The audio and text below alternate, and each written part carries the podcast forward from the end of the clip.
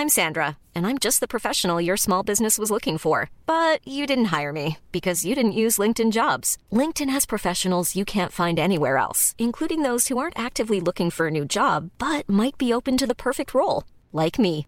In a given month, over 70% of LinkedIn users don't visit other leading job sites. So if you're not looking on LinkedIn, you'll miss out on great candidates like Sandra. Start hiring professionals like a professional. Post your free job on linkedin.com/people today. Pues voy a dar toda. Esto es República H, la información más importante de lo que pasa en el interior de la República, con el punto de vista objetivo, claro y dinámico de Blanca Becerril.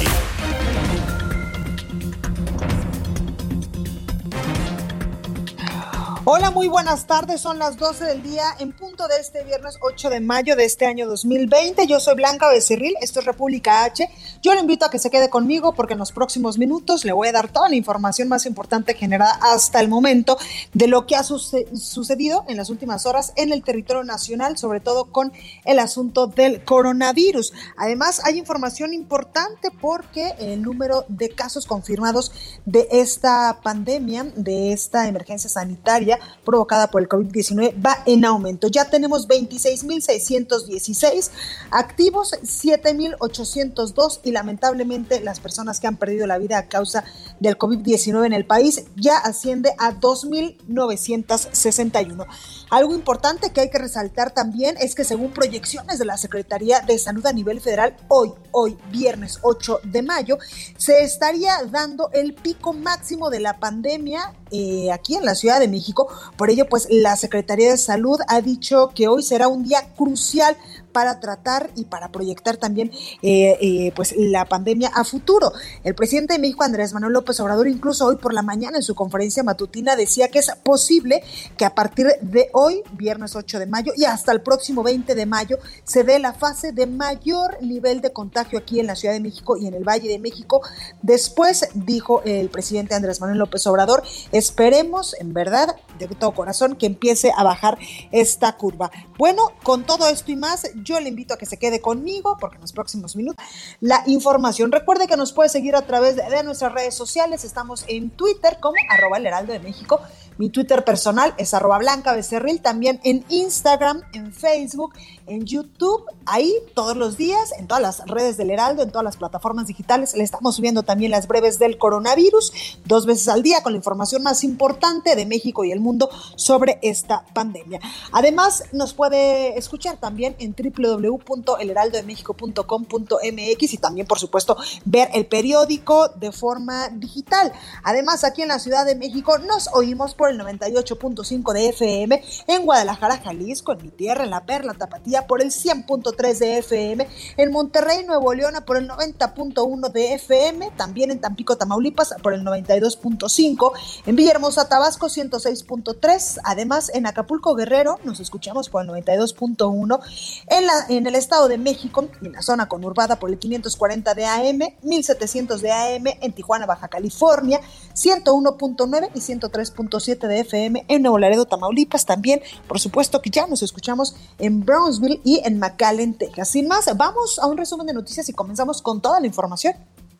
En resumen. Un análisis del diario The New York Times señala que el gobierno mexicano no ha informado sobre cientos de muertes por COVID-19 en la Ciudad de México, por lo que la cifra real de decesos podría ser tres veces mayor al registro oficial. Este jueves se llevó a cabo un taller virtual organizado por el Consejo Consultivo Pensando en México, en el cual el exsecretario de Salud Julio Frank dijo que el sistema de vigilancia epidemiológica de México maneja las cifras de acuerdo con el discurso del gobierno federal. Escuche. Lo más grave, creo yo, es que este sistema de vigilancia epidemiológica, por primera vez, yo, yo nunca había visto que se sometiera, como lo ha hecho en este caso, a los dictados del poder político. Estas inconsistencias lo mencionaba en un momento en los datos, esta necesidad de minimizar la magnitud de la epidemia por parte de un, de un servicio de vigilancia que se mantuvo siempre con gran independencia técnica de las consideraciones políticas y que ahora lo vemos eh, acomodando los mensajes, eh, eh, manejando las cifras en una forma que haga eco al discurso. Por su parte y en respuesta, el subsecretario de Prevención y Promoción de la Salud, Hugo López Gatel, afirmó que están abiertos a la crítica. Toda opinión es válida. Eh, cuando se trata de opinar, pues hay estilos, hay preferencias y nosotros aquí trabajamos sobre técnica, sobre ciencia, estamos dando un mensaje técnico, pero no quiere decir que la gente se deba privar de opinar. Cada quien puede preferir el color rojo, el color azul. A mí me gusta la obra de Siqueiros, por ejemplo, y hay a quien no le gusta la obra de Siqueiros. Entonces, si quieren opinar, qué bien, qué bueno que haya pluralidad. La Secretaría de Salud a nivel federal reportó un total de, de 29.616 personas que han contraído, que han dado positivo a COVID-19 en México, 18.812 casos sospechosos y 2.961 decesos. A nivel internacional, este viernes, la Universidad Johnson Hopkins de los Estados Unidos reporta que hoy en el mundo hay 3.864.000 contagios del nuevo COVID-19 y más de 260 de 2.269 mil, no, espérenme, 269 mil muertes. Aquí tenemos un pedazo. Desde Palacio Nacional, el canciller mexicano Marcelo Ebrard informó que México aportó un millón de euros para sumarse a la iniciativa de la Unión Europea y de la Organización Mundial de la Salud para el desarrollo conjunto de una vacuna contra el coronavirus. El presidente de México, Andrés Manuel López Obrador, informó que el miércoles o jueves de la próxima semana se darán a conocer los lineamientos para regresar a las actividades cotidianas en el país tras la emergencia sanitaria. Y en información internacional, el Departamento de Trabajo de los Estados Unidos informó que durante el mes de abril 20.5 millones de personas perdieron su trabajo. La tasa de desempleo en la Unión Americana subió a 14.7%.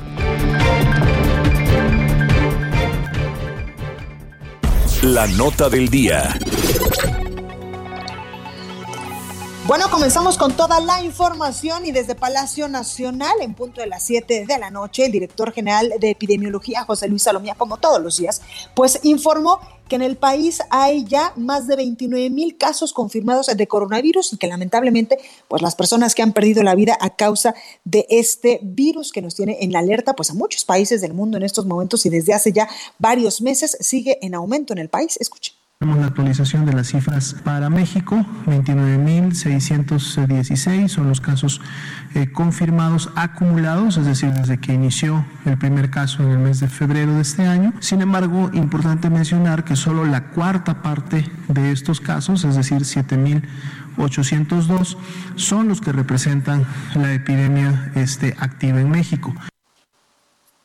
Bueno, y el subsecretario de Prevención y Promoción de la Salud, Hugo López Gatel, indicó que el COVID-19 tiene un crecimiento exponencial, por lo que no debe sorprendernos que se haya acelerado el registro de los casos confirmados de manera muy rápida, incluso hay quienes dicen que en un 100%.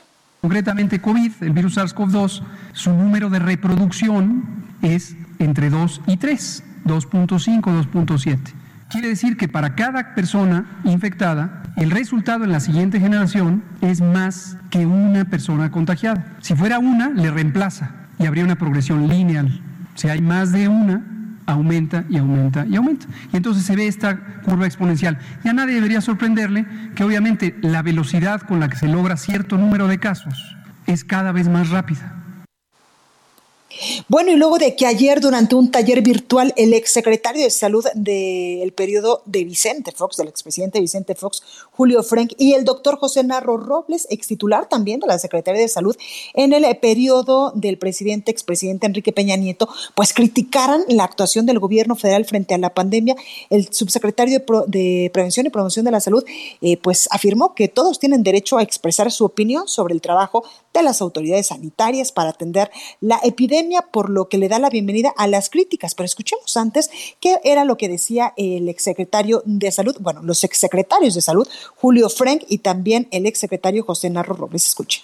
Lo más grave, creo yo, es que este sistema de vigilancia epidemiológica, por primera vez, yo, yo nunca había visto que se sometiera como lo ha hecho en este caso, a los dictados del poder político. Estas inconsistencias, lo mencionaré en un momento en los datos, esta necesidad de minimizar la magnitud de la epidemia por parte de un, servicio de vigilancia que se mantuvo siempre con gran independencia técnica de las consideraciones políticas y que ahora lo vemos eh, acomodando los mensajes, eh, eh, manejando las cifras en una forma que haga eco al discurso político. Estimado que hay un exceso ahí de unos 43 mil casos. ¿Qué son esos casos? Son segura, probablemente, con mucha probabilidad, casos de COVID que fueron a la servicios de atención médica, que no les hicieron una, una prueba y que eh, están disminuyendo nuestra contabilidad de los casos, alterando, modificando entonces eh, eh, la, la, la estadística. Bueno, pues ahí los dichos, en un primer momento usted escuchó a Julio Frank, quien era eh, eh, pues secretario de salud en el periodo del expresidente Vicente Fox, y después escuchó usted al doctor José Narro Robles, ex titular de la Secretaría también de Salud en el periodo del presidente expresidente Enrique Peña Nieto. Sobre esto, pues eh, el subsecretario de Promoción y Prevención y Promoción de la Salud, Hugo López Gatel, pues opinaba que las autoridades sanitarias eh, para atender la, epidemia, pues están haciendo su trabajo y que por supuesto era bienvenida toda la crítica. Escuche. Toda opinión es válida. Cuando se trata de opinar, pues hay estilos, hay preferencias y nosotros aquí trabajamos sobre técnica, sobre ciencia, estamos dando un mensaje técnico, pero no quiere decir que la gente se deba privar de opinar. Cada quien puede preferir el color rojo, el color azul. A mí me gusta la obra de Siqueiros, por ejemplo, y hay a quien no le gusta la obra de Siqueiros. Entonces, si quieren opinar, qué bien, qué bueno que haya pluralidad. Bueno, hay que, hay que recordar que el subsecretario Hugo López Gatel pues estuvo también dentro de la administración del expresidente Felipe Calderón, donde eh, pues eh, el titular de la Secretaría de Salud era José Ángel Córdoba Villalobos, por eso es que se ha dicho que él en estos momentos pues es la persona que más le sabe al tema del manejo de la pandemia. Y por supuesto que ante las críticas por parte de estos dos exsecretarios de salud de los gobiernos anteriores, esta mañana desde Palacio Nacional el presidente de México, Andrés Manuel López Obrador, acusó a los exfuncionarios de dejar en ruinas al sistema de salud en el país. Escuche. Lo estamos levantando, lo dejaron en ruina, imperó la corrupción, se robaban hasta el dinero de las medicinas, cientos de hospitales inconclusos por todo el país, un cementerio de hospitales, de centros de salud abandonados. Hagan la investigación. ¿Cuántos centros de salud, cuántos hospitales abandonados en Oaxaca, en Chiapas, en Yucatán? Bueno, aquí hemos hablado, no sé quién era secretario de salud en ese entonces, pero me tocó ir a Ciudad Juárez a un hospital que inauguraron, pero nada más pusieron la fachada. Bueno, pues hay parte de la polémica que generaron estos dos exsecretarios de salud y por supuesto la respuesta ahora del gobierno federal. Y también, eh, pues ya que hablamos de salud y en otros temas, el presidente de México, Andrés Manuel López Obrador, dijo que escribió ya un texto para abonar al debate mundial sobre el acceso a los medicamentos y el derecho a la salud. Aseguró que este problema no se debe abordar desde una postura mercantil. Yo escribí eh, un texto sobre las lecciones de la pandemia. Y al final del texto hago una síntesis, un resumen de lo que considero más importante y en este texto hablo de garantizar el derecho universal a la salud, que no se deje al mercado el tema de la salud, que no sea un asunto mercantil, sino que sea un asunto vinculado estrechamente a los derechos humanos. Y ya le decía yo hace unos momentos que según las proyecciones de la Secretaría de Salud a nivel federal, este viernes 8 de mayo será un día crucial para la Ciudad de México sobre todo, pues prevén que sea el día eh, pico de la emergencia de la epidemia de coronavirus. Y es que usted se acuerda que el pasado primero de mayo el presidente eh, López Obrador y también el subsecretario de Salud Hugo López Gatel, pues habían señalado que sería esta semana cuando se llegara al pico máximo de la epidemia por coronavirus aquí en la Ciudad de México y en el área metropolitana. Por ello es sumamente importante, es indispensable que en estos momentos pues tengamos eh, más atención en estas medidas de mitigación que han dictado las autoridades a nivel federal en materia de salud, como guardar la sana distancia, si podemos quedarnos en nuestras casas, así lo hagamos, porque de esta manera, pues también ayudamos a las personas que no pueden, eh, pues quedarse en sus hogares, además de lavarnos las manos muchas veces al día y no tocarnos nariz, ojos ni boca, y por supuesto que cuando salgamos, utilizamos el transporte público, vayamos al supermercado, usar el cubrebocas. Y si usted eh, pues tiene eh, la posibilidad, también estas máscaras que son de plástico para evitar la propagación también de este coronavirus. Por ello es sumamente importante que extrememos las medidas de precaución, porque además hoy el presidente Andrés Manuel López Obrador en su conferencia matutina también decía que el pico de contagios de coronavirus en la Ciudad de México puede durar de hoy, viernes 8, hasta el próximo 20 de mayo. Escuche. Anoche tratamos precisamente en la reunión de salud, el que estamos en el caso de la Ciudad de México en la fase de mayor eh, contagio. estamos en el pico. Que esto, según nos informaron, puede durar hasta el día 20 del mes, desde ahora hasta el 20. Por eso en verdad le pido de corazón, como todos los días, que se cuide muchísimo.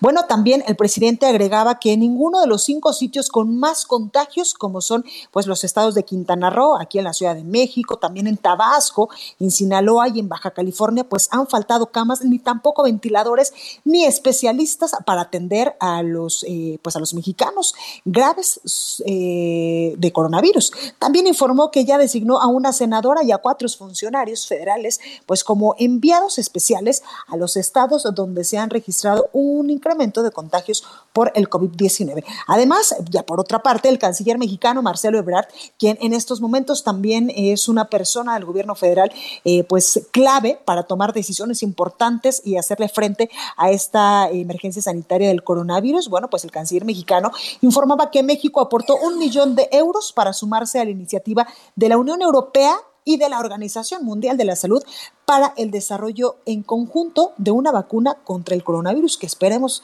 pues sea pronto esta, esta buena noticia de que ya tenemos alguna vacuna en el mundo para combatir este virus letal. La aportación nuestra en este momento para ingresar al equipo es de un millón de euros y posteriormente tendremos que hacer aportaciones mayores dependiendo de los protocolos en los que estemos, porque tenemos que financiarlo entre todos los países. Evidentemente la mayor inversión la están haciendo laboratorios privados, pero en esta iniciativa lo que destaca es la participación de instituciones universitarias y centros de investigación. El acuerdo primordial de esta iniciativa que estoy refiriendo es que a la vacuna que se llegue se pondrá a disposición de todos. Ojalá que eso sea muy pronto. El funcionario también indicó que México fue invitado al proyecto por la resolución que planteó ante Organizaciones Unidas para garantizar el acceso de todos los países a insumos médicos por su capacidad tecnológica y científica y no por tener a su cargo pues la presidencia pro tempore de la Comunidad de Estados Latinoamericanos y del Caribe. Escuche. México participó en ello, nos estamos uniendo a esa iniciativa, estamos invitando a la Universidad Nacional Autónoma de México, estamos invitando al Instituto Nacional de Nutrición y a varias y varios investigadores que están en diversas instituciones, tanto el sector público como privado en el resto del país, para participar especialmente en tres protocolos en curso de investigación que van a ingresar pronto a lo que se denomina la fase 1, es cuando se empieza a probar diversas investigaciones en términos clínicos el presidente de la República nos pidió que aceleráramos el paso para que no llegáramos tarde a estas iniciativas. Y es que hay que recordar que en días pasados incluso el presidente de Estados Unidos, Donald Trump, dijo o adelantó que podría estar lista la vacuna para combatir el coronavirus aproximadamente en un año, aunque otros especialistas a nivel internacional, sobre todo especialistas en la Unión Europea, pues han dicho que podría tardar hasta un año y medio en aprobarse esta vacuna para combatir este virus. Sin embargo, pues ya en Estados Unidos y sobre todo en Japón y en algunos otros eh, pues, eh, países del mundo, incluso aquí en México, ya se empezó a aprobar este medicamento aprobado que se llama Remdesivir para eh, pues ayudar a estos pacientes graves de coronavirus a que salgan mucho más rápido y también, por supuesto, evitar que la persona eh, pues pierda la vida.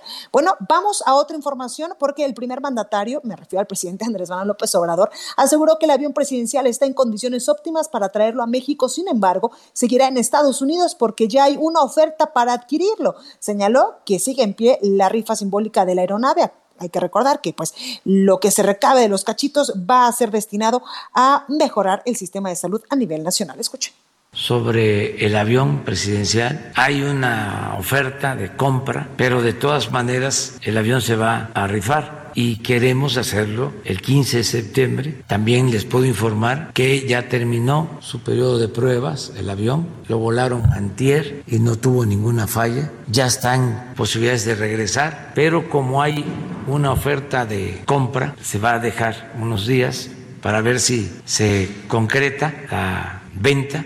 Recorrido por el país. Y vámonos hasta Monterrey, Nuevo León, con mi compañera Daniela García, porque el secretario de Salud, Manuel de la O, anunció el cierre del asilo para adultos mayores, Luis Elizondo, del municipio de Guadalupe, allá en Nuevo León, porque hay que recordar que nuestra compañera pues, nos decía que ahí había ya varias personas adultas mayores eh, contagiadas de coronavirus. Dani, ¿cómo estás? Adelante. Hola Blanca, buenas tardes. Un saludo a ti y a tu auditorio. Y así como lo mencionas, eh, fue el día de ayer cuando el secretario de Salud del Estado, Manuel de la Boca Vasos, dio a conocer que se inició con el traslado de los adultos mayores que resultaron infectados de COVID-19 en el asilo Luis Elizón del municipio de Guadalupe, Nuevo León, para posterior, posteriormente cerrar de manera temporal este asilo. Así lo dieron a conocer el día de ayer, ya que consideran que se trata de una población de alto riesgo. Se movilizó a los adultos mayores, hospitales públicos y privados, en un total de 10 ambulancias durante todo el día del jueves y esto con el fin de monitorearlos y atender cualquier complicación que pudiera haber en su salud. Hasta el último reporte que tuvimos el día de ayer, cinco de ellos se encontraban en un estado de salud crítico. Y Blanca, como hemos comentado en estos días, el asilo albergaba a 92 adultos mayores y será cerrado de forma temporal por las autoridades de salud. Esto después de que se confirmaran al menos 50 casos en el asilo tan solo estos días, más eh, son 47 de los ancianitos, más tres trabajadores del mismo.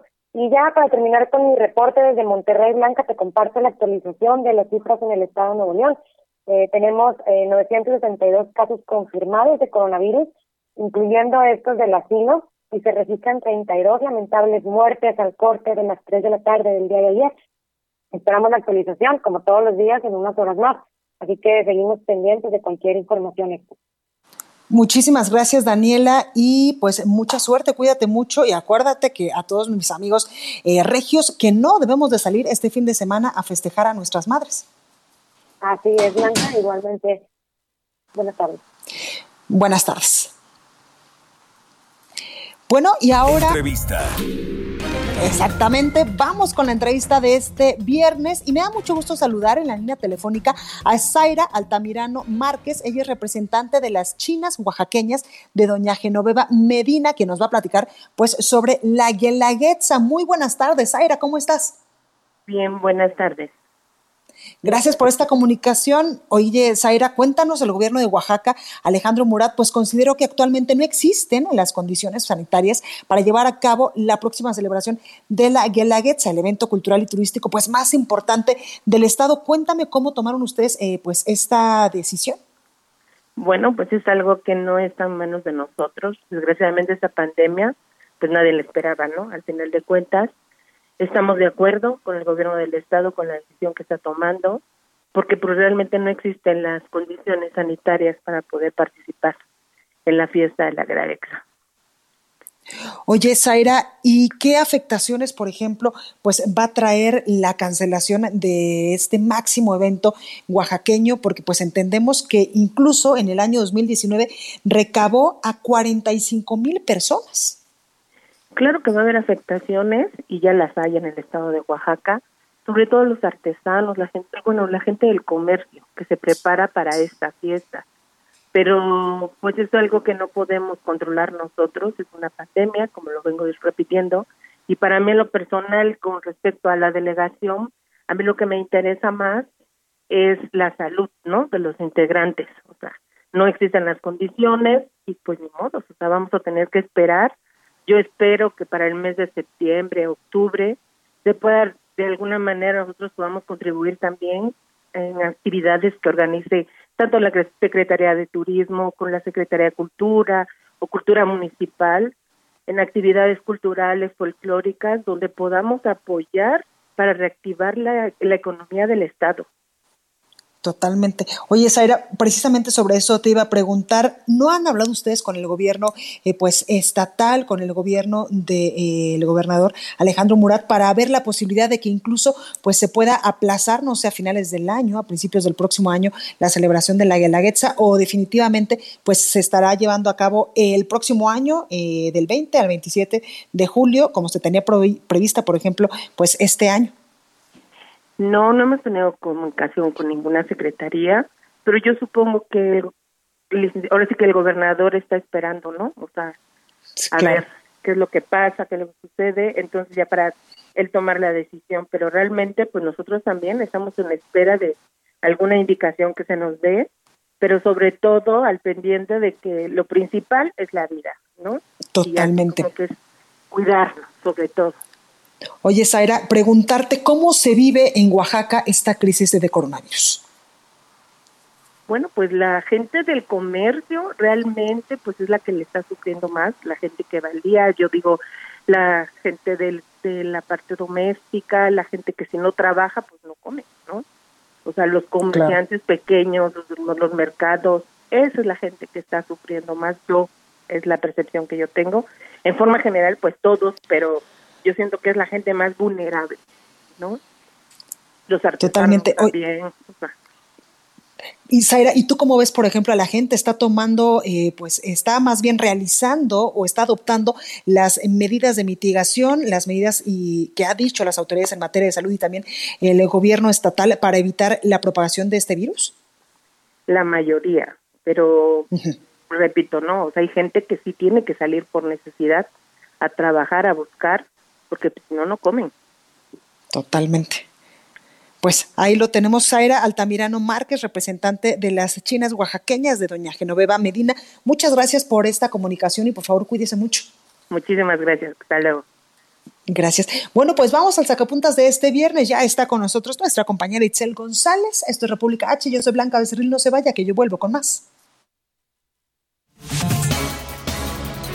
Los expertos en sospechosismo nos hacen ver que la aparente rebeldía del mandatario de Puebla, Miguel Barbosa, contra la federación no es más que un plan orquestado por la 4T para colocar a superdelegados de salud en todos los estados.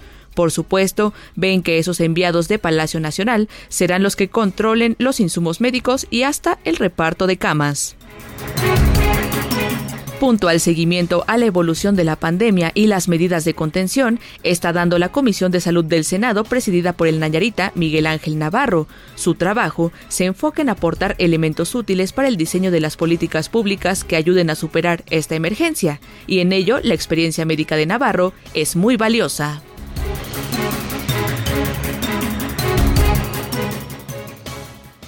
Continúa escuchando a Blanca Becerril con la información más importante de la República en República H.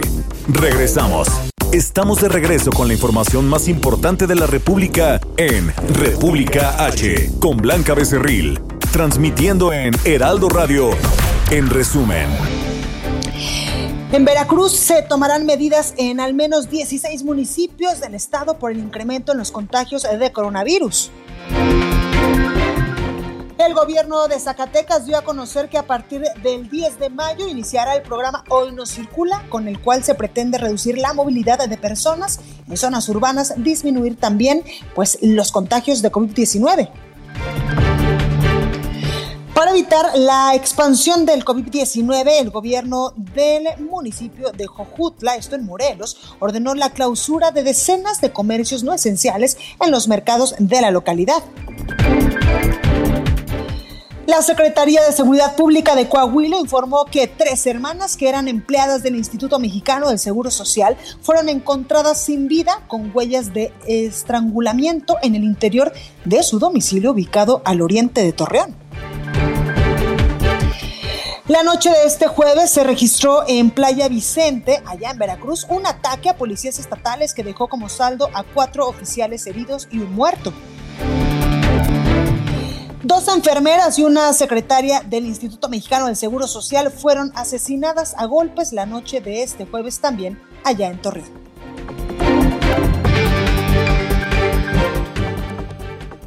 Entrevista.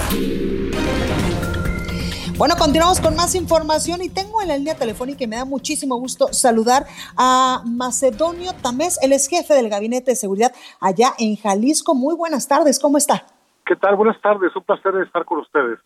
Gracias. Oiga, Macedonio, de acuerdo con las, eh, pues con la Fiscalía de Jalisco, se redujo la incidencia delictiva en lo que va de este 2020. Cuénteme sobre estos datos. Bueno, acabamos de anunciar ayer las cifras como lo hacemos todos los meses y auténticamente el primer cuatrimestre de 2000 de 2020 bajamos un 23% las cifras delictivas, lo cual eh, en esta época de incertidumbre, de dificultades, no deja de ser una buena noticia. Claro. Y mire, le comento algo, Blanca, estos delitos a la baja, eh, el mayor porcentaje es de patrimoniales. En, delitos patrimoniales bajamos un 34%, porque mire, cuando entramos al gobierno hace un año y cuatro meses, eh, hicimos una planeación y vimos que los delitos patrimoniales son los que más afectan a la gente, los más numerosos.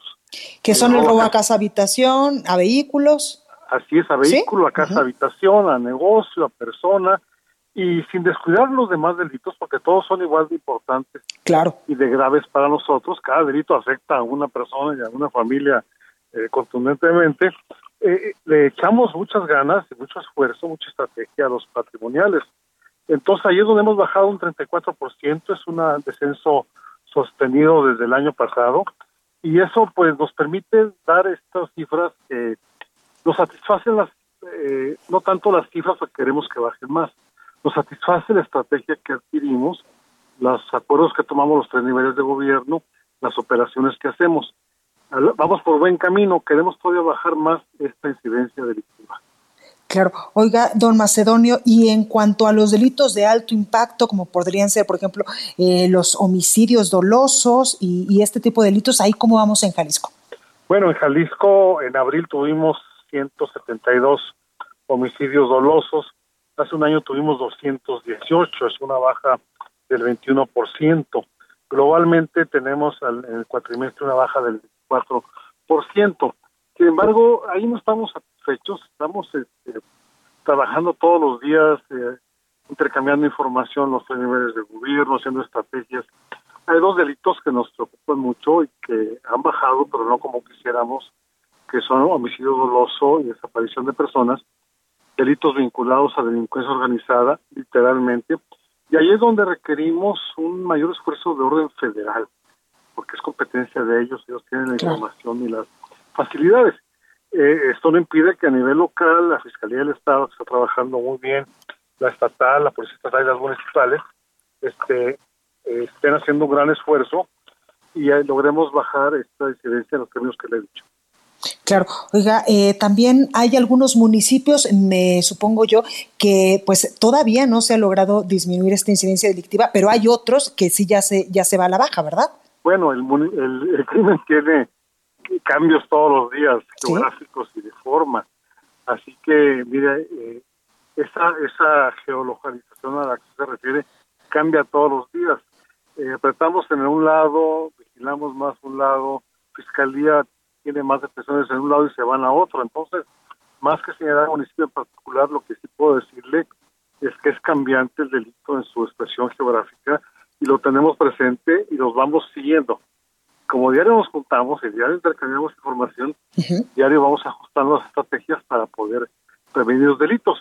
Y finalmente, trabajando entre los tres niveles de gobierno, bajo, la coordinación del gobierno del Estado, eh, es como hemos logrado estos resultados y pensamos seguir en esa línea eh, lo que resta de la administración.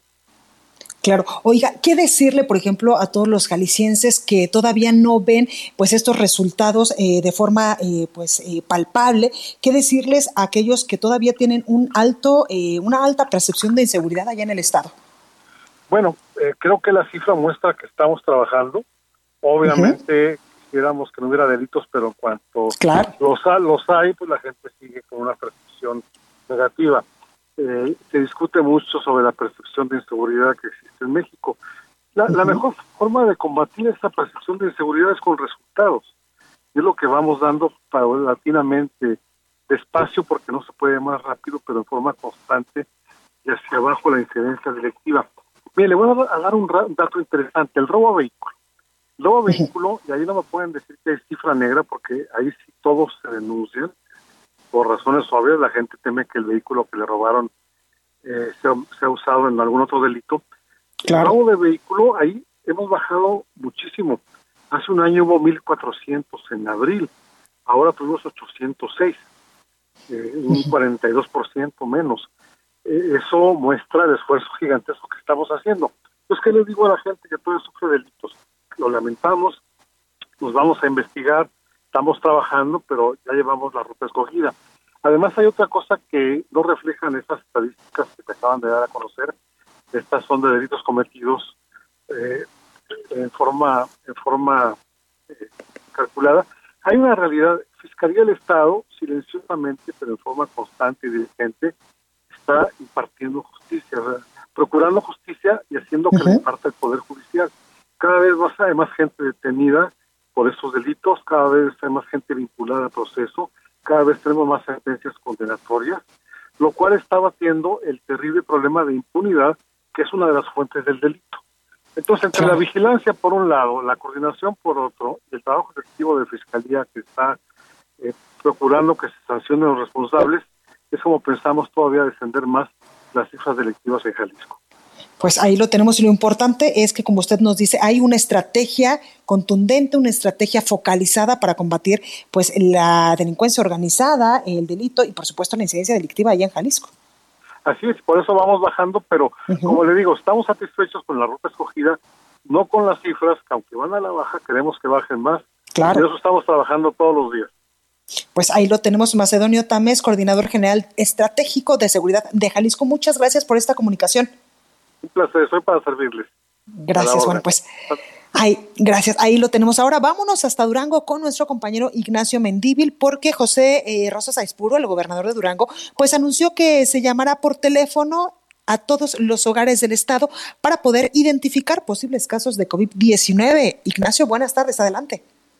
¿Qué tal? Muy buenas tardes. Pues sí, efectivamente, el Ejecutivo del Estado en rueda de prensa virtual anunció a todos los eh, duranguenses de este estado, que es de los más grandes del país, y que bueno, pues ahorita tenemos ya 96 personas con eh, confirmadas eh, contagiadas, un número superior al 100, a 100 que están como sospechosos, 11 decesos, y la curva no llega, se sigue incrementando, por lo cual se decidió hacer esta encuesta. Prácticamente es hablar a cada uno de los hogares de los 39 municipios para poder identificar a aquellas personas que pudieran estar eh, contagiadas o infectadas y que no lo saben y que son asintomáticos y que ellos a su vez pues están contagiando a más personas, ya que Durango, bueno, pues como dicen las estadísticas, ha sido de los estados más desobedientes. Hemos eh, no, no, no nos hemos quedado en casa y tenemos mucha movilidad, por lo cual se decidió esta medida para estar llamando a cada uno de los domicilios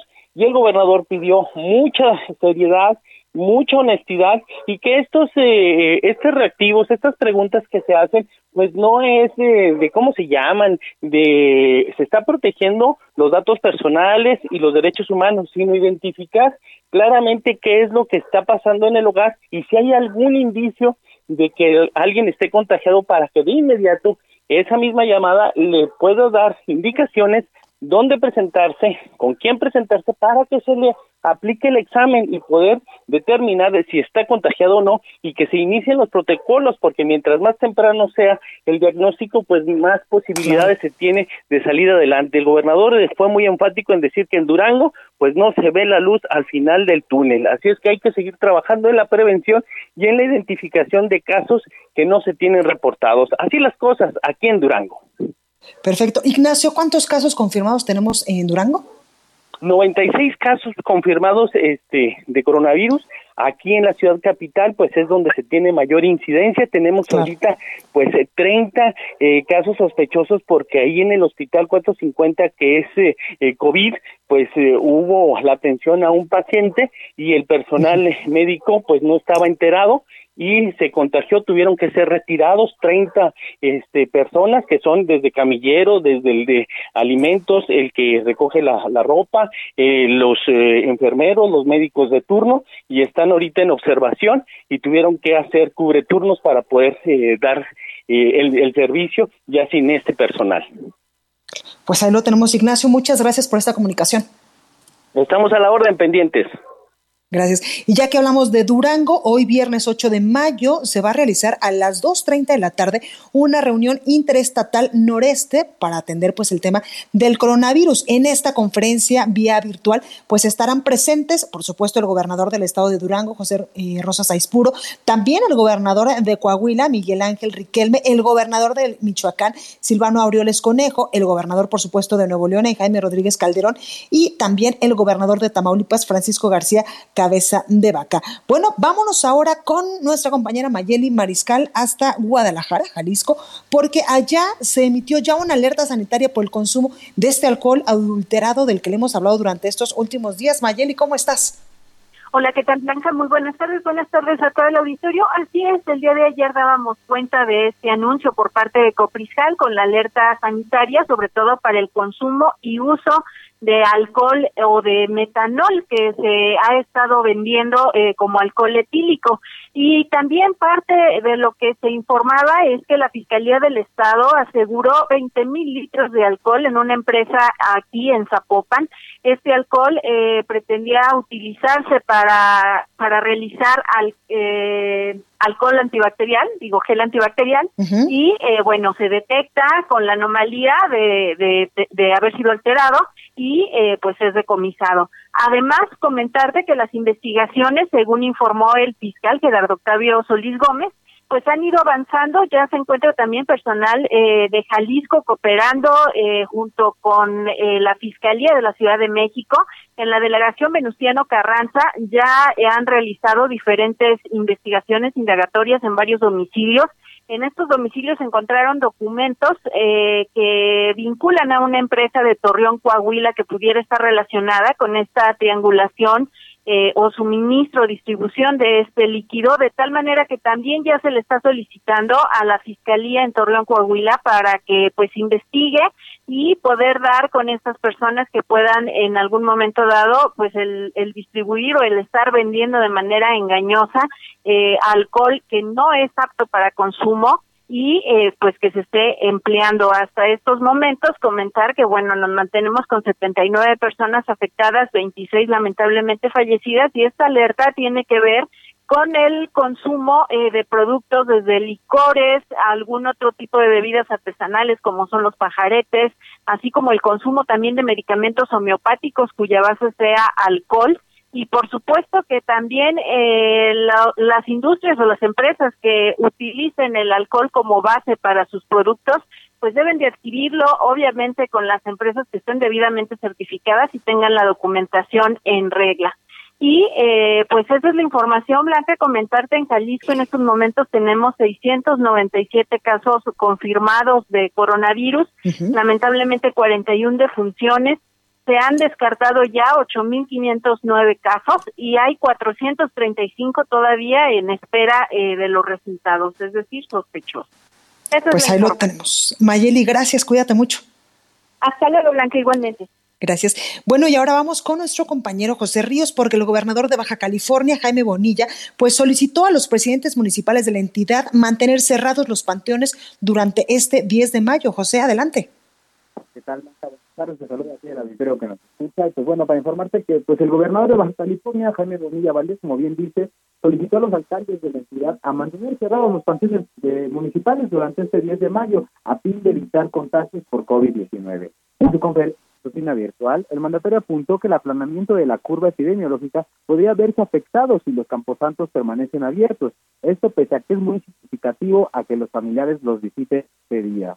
Sobre los excesos del Día de las Madres, el gobernador exhortó a la ciudadanía a no visitarlas ni a darles abrazos, sino mandarles una felicitación a distancia por el bien de su, salud.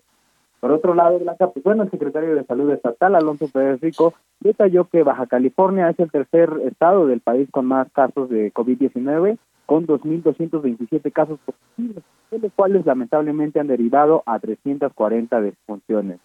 Por otro lado, Blanco, pues bueno, en su conferencia también matutina, el gobernador Bonilla Valdés también solicitó al gobierno federal revisar las acciones que una mensajera internacional lleva a cabo en su entidad, pues la acusó de transportar narcóticos en ese territorio sin que sean detenidos.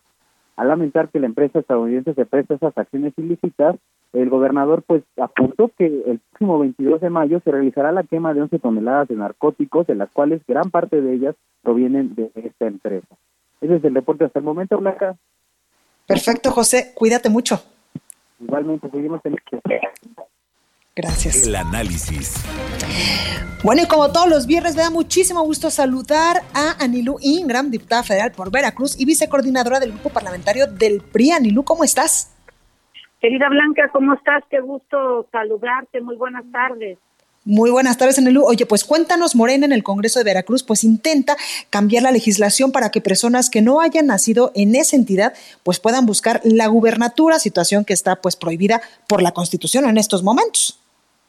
Es correcto, Blanca. Sí, eh, bueno, pues están tramando justamente un grupo de morenistas en el Estado lo que revela pues mucho de su estilo de hacer política o politiquería, como le quieras decir, y es que en lugar de que en el Congreso local se en trabajar para atacar la pandemia y legislar a favor de la recuperación económica, decidieron que es mejor aprovecharse de los contagios y los fallecimientos para pasar una reforma a la Constitución en mi estado, específicamente agregar una fracción al artículo 11 que ampliaría la posibilidad de ser veracruzano, es decir, también se considerarían veracruzanos los que tienen hijos nacidos en Veracruz, aunque no hayan nacido en Veracruz o tenido padres veracruzanos.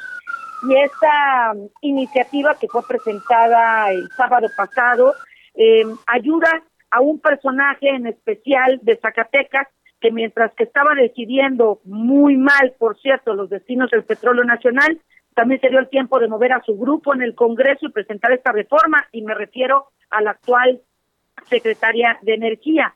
Tan es así que ya se tituló esta reforma Ley Nale. Y te explico, eh, Blanca, en qué le beneficiaría a ella. Y es que aquí sería considerada veracruzana y por lo tanto candidateable a la gubernatura. Estamos a la mitad del segundo año del actual gobernador y ya le andan tendiendo la cama independientemente de lo bajo o lo maquiavélico que esto pueda sonar. A mí lo que me preocupa es que mi estado está en su peor crisis y hoy en un momento muy complicado, en una crisis sanitaria y que está eh, desembocando en una grave crisis económica, prefieren estar y, en un momento tan delicado, bueno, pues presentar una iniciativa de este calibre en lugar de estar volcados en apoyar y en atender a la a esta pandemia. Por eso presentamos un punto de acuerdo a la Comisión Permanente del Congreso de la Unión con mis compañeros diputados priistas para que se dictamine en contra. Exhortamos al Congreso de Veracruz a que esta iniciativa se dictamine en contra, ya que pone en riesgo pone en riesgo la democracia de nuestro Estado y así urgimos también a que prioricen sus trabajos y dejen de un lado las leyes a modo para otro momento. Hoy es momento de atender la pandemia las consecuencias de carácter sanitario en primer término y posterior la económica, pues que ya se está sintiendo en todos los bolsillos. Claro, oye, Anilú, ¿y cómo estás sintiendo tú que estás en Veracruz, que eres veracruzana, pues el manejo de esta emergencia sanitaria en el sector salud y también eh, pues en el rubro económico? Mira, eh, eh, en el pico de la pandemia en mi estado, con 958 casos confirmados, 98 defunciones. Estamos ya en uno de los primeros lugares después de Ciudad de México y Estado de México con una letalidad del 10.2%. Ayer el Ejecutivo Estatal eh, anunció filtros de tránsito en este fin de semana y calles cerradas a la realidad del centro en las zonas con mayor contagio, que precisamente son las zonas metropolitanas, eh, Blanca, donde incluso yo me encuentro en el puerto de Veracruz así como también anunció mayor supervisión en las empresas que no realizan actividades indispensables, ya que en el Día del Niño se, se vieron abarrotados, por ejemplo, si tomar en cuenta la sana distancia, lugares de venta de comida, y lo que entiendo, pues quieren evitar para el Día de la Madre estas aglomeraciones. Aquí en la pues zona, ahí lo tenemos. En la zona conurbada Veracruz-Boca del Río concentramos 443 casos, es decir, 46.2% de todos los casos del Estado. Entonces, eh, a mí, eh, en mi humilde opinión, sí creo que hay muchas medidas que se han tomado tardías, poco apoyo al sector empresarial o nulo apoyo al sector empresarial y esto está eh, ya causando estragos, en la generación de empleos en Veracruz. Sin pues embargo, esta medida que están tomando creo que es muy adecuada porque también eh, en muchas ocasiones la gente no termina de entender ni tomar conciencia que hay que quedarse en casa. Totalmente. Pues ahí lo tenemos, Anilú Ingram, diputada federal por Veracruz y vicecoordinadora del Grupo Parlamentario del PRI. Muchas gracias por esta comunicación. Gracias, querida Blanca, que tengas excelente fin de semana y hay que quedarnos en casa. Totalmente, gracias. Bueno, pues hasta aquí este espacio informativo. Yo soy Blanca Becerril, esto fue República H. Yo le espero el próximo lunes en punto de las 12 con más información y por favor de todo corazón, cuídese mucho. Yo lo dejo con mi compañera Adriana Rivera Melo y también con mi compañera Mónica Reyes, quien le tiene información importante. Claro que sí, Blanquita, muchas gracias. Información muy importante, pongan atención y paren oreja porque les vamos a hablar de un respirador fenomenal. ¿Cómo estás, Adri? Muy bien, Moni, muy contenta. Te saludo a ti, a Blanquita y a todos los radioescuchas. Y aquí les traigo, aquí tengo en mis manos el respirador NV95 que filtra el 95% del aire porque tiene tres capas de filtración de muy alta eficiencia. Son termoselladas, no utiliza ni grapas ni pegamento y es muy importante hacer hincapié, Moni, en que este respirador NV95 es de uso hospitalario. Está diseñado en Inglaterra, se pueden lavar en casa permitiendo una utilización segura por 15 o 30 días aproximadamente es lo que te dura el, respirador. lo puedes lavar con agua y con jabón y lo puedes seguir utilizando, que eso es importante. También es muy importante que revisen que sea el auténtico NV95 porque viene con un sello de identificación. Mm. No se dejen llevar, no utilicen imitaciones y bueno, pues hay que protegernos, no hay que salir a la calle sin él. No, no, no, hay que comprarlo en este instante. ¿A dónde marcamos? Tengo una super promoción y hay que marcar en este momento al 800 23 mil porque van a obtener un paquete de 10 respiradores NV95 a precio de costo más los gastos de envío y si pagan con tarjeta mm. bancaria de débito de crédito recibirán adicionalmente un respirador NV95 especial con un mensaje de amor y de cariño para todas las mamás que ya se acerca hay un pilón. el 10 de mayo y hay otro pilón exactamente de regalo les voy a dar un esterilizador en aerosol de uso quirúrgico completamente gratis. Perfecto. repito el número sí. 800 23 mil. Perfecto, a marcar en este momento amigos. Continuamos, gracias. Gracias. Esto fue República H, la información más importante de lo que pasa en el interior de la República, con el punto de vista objetivo, claro y dinámico de Blanca Becerril. Continúa escuchando Heraldo Radio, donde la H suena y ahora también se escucha. Una estación de Heraldo Media Group. Escucha la H. Heraldo Radio. Even on a budget, quality is non-negotiable. That's why Quince is the place to score high-end essentials at 50 to 80% less than similar brands. Get your hands on buttery soft cashmere sweaters from just 60 bucks, Italian leather jackets, and so much more. And the best part about Quince, they exclusively partner with factories committed to safe, ethical, and responsible manufacturing. Elevate your style without the elevated price tag with Quince. Go to quince.com slash upgrade for free shipping and 365-day returns.